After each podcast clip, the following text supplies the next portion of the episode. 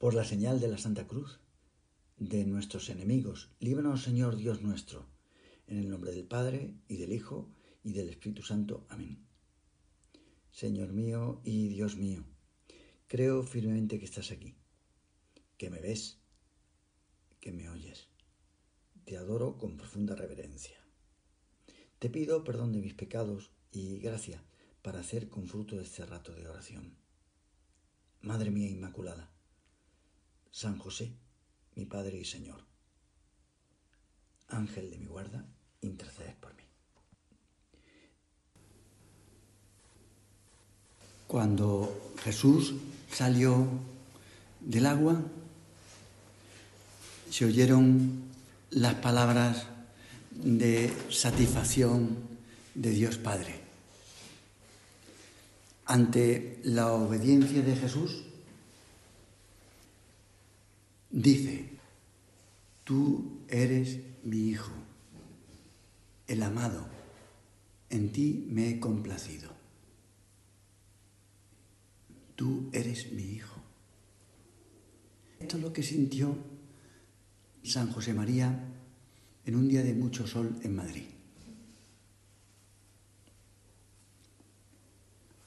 Una vez contaba que la oración más alta que había tenido en su vida fue en un tranvía. Allí, en Madrid, cuando estaba sufriendo mucho, recibía muchos golpes. Y entonces le vino por dentro esas palabras. Tú eres mi hijo, tú eres Cristo.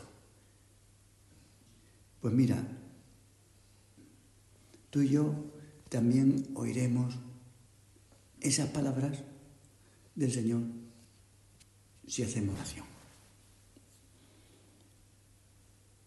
Esta mañana leía la lectura que hacemos los sacerdotes en el día de hoy. Y uno de los padres de la iglesia decía que no es posible oír la voz de Dios si no se reza mucho. Y para eso me has venido tú y yo aquí, para estar muchos ratos aquí con el Señor, sobre todo escuchándole, hasta que tú en tu interior no digas, tú eres mi hija, en ti me complazco, porque tú has venido aquí porque me quieres, para escucharme. Obediencia significa o audiencia, viene de ahí, de escucha. ¿Para qué hemos venido al curso de retiro? Para estar con el Señor escucharle, quererle, pasarlo bien con Él. Hasta que no te llegue a ti la paz y la alegría, sentirse amado por el Señor. Esto se consigue en la oración. Aunque tengas tú muchas dificultades, en tu interior dice, qué suerte tengo. Soy hija de Dios el Señor me quiere un montón. Y lo primero que, tenemos que decir ante esto, Señor, aparta de mí lo que me aparte de ti. Todos hemos venido a hacer el curso de retiro. El primero el sacerdote. Si yo no hiciera el curso de retiro, si yo me dedicara a hacer otras cosas, os distraería a vosotras. Todos los que estamos aquí y las que están fuera. Hemos venido a hacer el curso de Dios. Nada nos puede distraer de Dios. Decide eso. Aparta, Señor, de mí lo que me aparte de ti. ¿Qué es lo que nos impide en el curso de retiro estar con el Señor de conversación? Pues mira, Pues conversar con otras. Por muy santas que sean las conversaciones que se tengan por la noche o durante el día, y vamos a dar una vuelta y vamos a hablar de tu vida espiritual y de la mía. Bueno, pero eso se puede hacer en otro momento. Al final, pues el domingo por la tarde, el lunes. Pero aparta, Señor, de mí lo que me aparte de ti. Hemos venido a estar con el Señor. ¿Os acordáis cómo el tentador quería darle conversación a Jesús? Y le hablaba de cosas espirituales, de qué cosas le va a hablar el tentador a Jesús, estando él 40 días ayunando y haciendo oración. Pues le hablaba de cosas del Espíritu. Lo mismo que aquí, porque, hombre, vosotras no sois una niña cualquiera. Tenéis experiencia y queréis al Señor. Y eh, Satanás os va a tentar por la cosa espiritual. Que habléis de Dios y no hablar con Él y escucharle. Cuando salió del agua, una paloma reposó sobre él.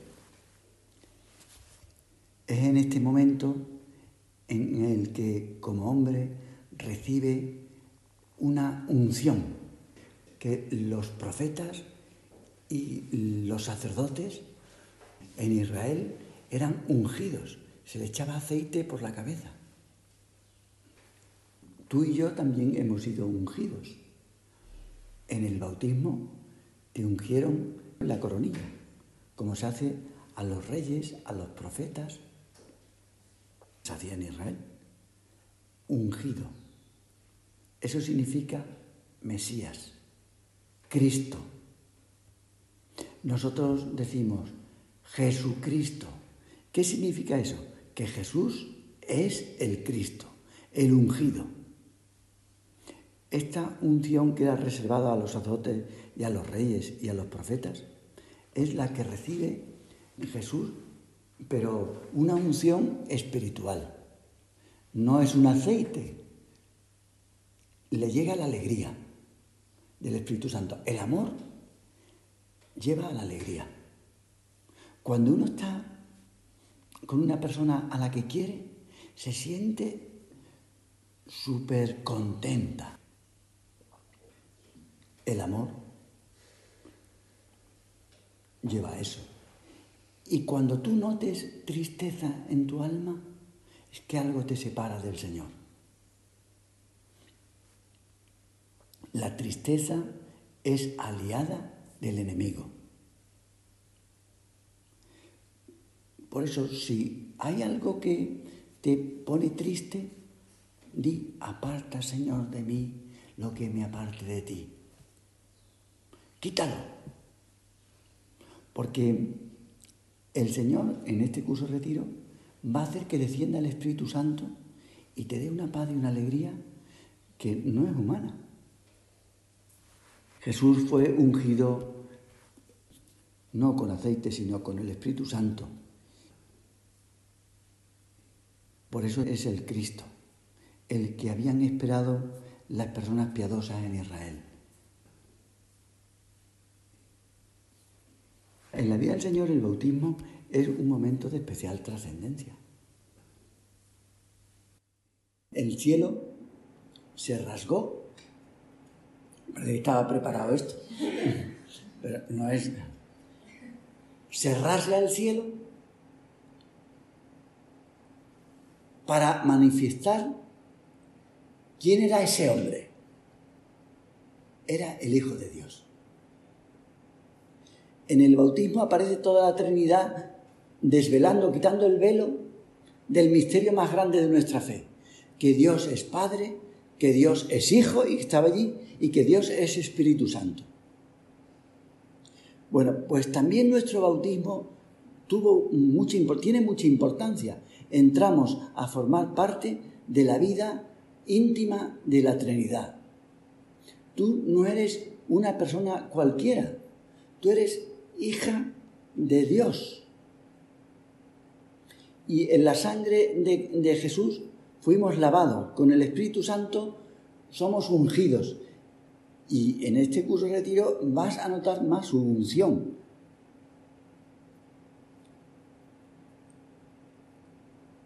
En el bautismo nosotros fuimos adoptados por el Padre, que nos va a reconocer como hijos suyos.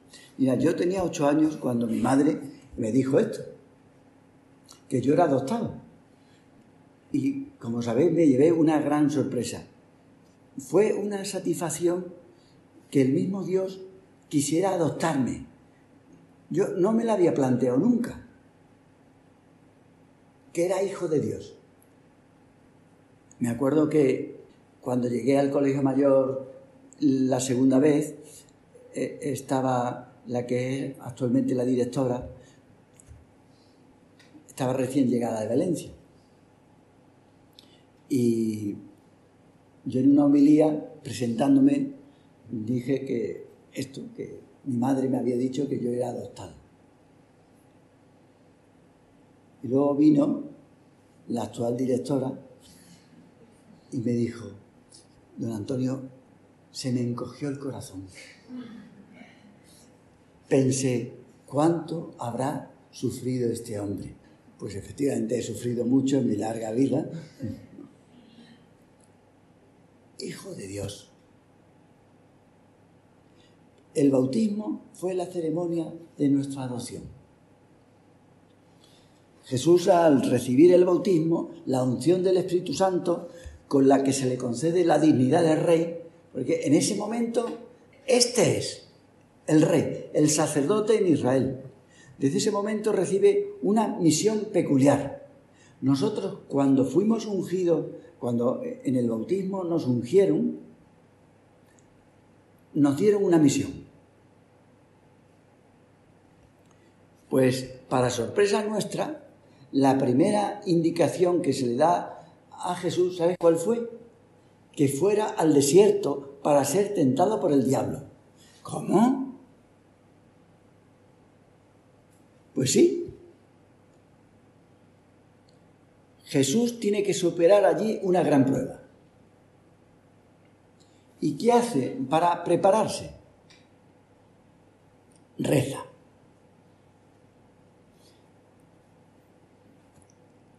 Es precisamente en el recogimiento de la oración donde recibe las armas para luchar interiormente. Nosotros, ante las dificultades que tiene nuestra vida, que tiene muchas, vuestra vida de persona joven tiene sus peligros, pero luego cuando la vida matrimonial llegue la vida matrimonial, pues todavía más. Vuestra vida profesional no es lo mismo que la vida de estudiante. Hemos de prepararnos, rezar, porque es en la oración donde se reciben las armas para luchar interiormente. Ser capaces de no desviarnos de nuestra misión. Nosotros hemos sido elegidos para ser cristianos, vivir como cristianos. El demonio querrá apartarnos de nuestra misión a través de las tentaciones que Jesús sufrió y tú y yo vamos a sufrir. No hemos de extrañarnos si vienen tentaciones y si caemos en la tentación, porque el Señor también sufrió que el maligno le insinuaba lo mismo que a nosotros nos insinúa. Pero también Él nos dice, yo vencí porque recé vemos al Señor en esos 40 días que pasó en el primer curso de retiro de la historia, pendiente de su Padre. Yo os aconsejo a vosotras que no solo recéis durante las meditaciones, sino también cuando salgáis por ahí a tomar el sol, que vayáis solas, que no, no vayáis con otras. Por muy buenas que sean las personas con las que vayáis, o por muy buenos consejos espirituales que os den, eso os distrae de Dios. Cada una con el Señor. Tomar el sol con el Señor. Leer con Él. Escucharle podríamos decir que el mejor sitio para estar con Él es de forma presencial. Por eso, en invierno o en verano, el oratorio es lo más sano. Haga frío o calor, el oratorio es lo mejor. Pero yo comprendo que vosotros no sois curas y no vais a estar ocho horas metidos ahí en una caja eh, fría. Si queréis pasar penitencia, pasar ahí tres días metidos en un cajón. No, comprendo que no vais a estar todo el día aquí. También podéis de forma online hacer oración mirando al sol. Pues claro, porque también está el Señor por ahí. pero sin hablar con otras personas. Y decírselo claramente, mira, pues si te parece vamos a hablar en otro momento. ¿Pero y por qué? Porque yo prefiero hablar con el Señor.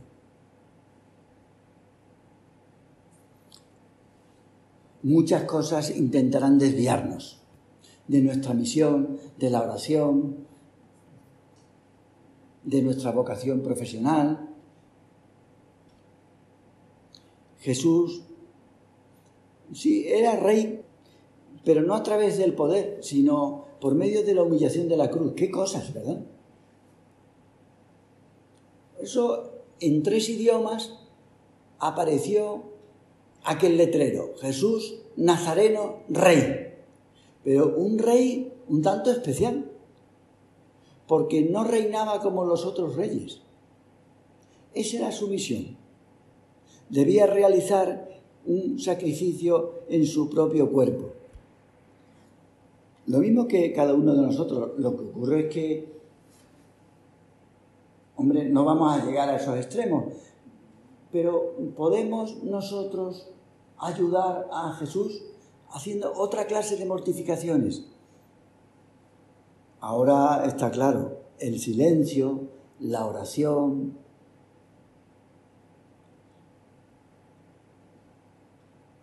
negando nuestro gusto, contrariándonos a nosotros mismos para, para que los demás hagan bien eh, este medio de formación, que es el curso de retiro.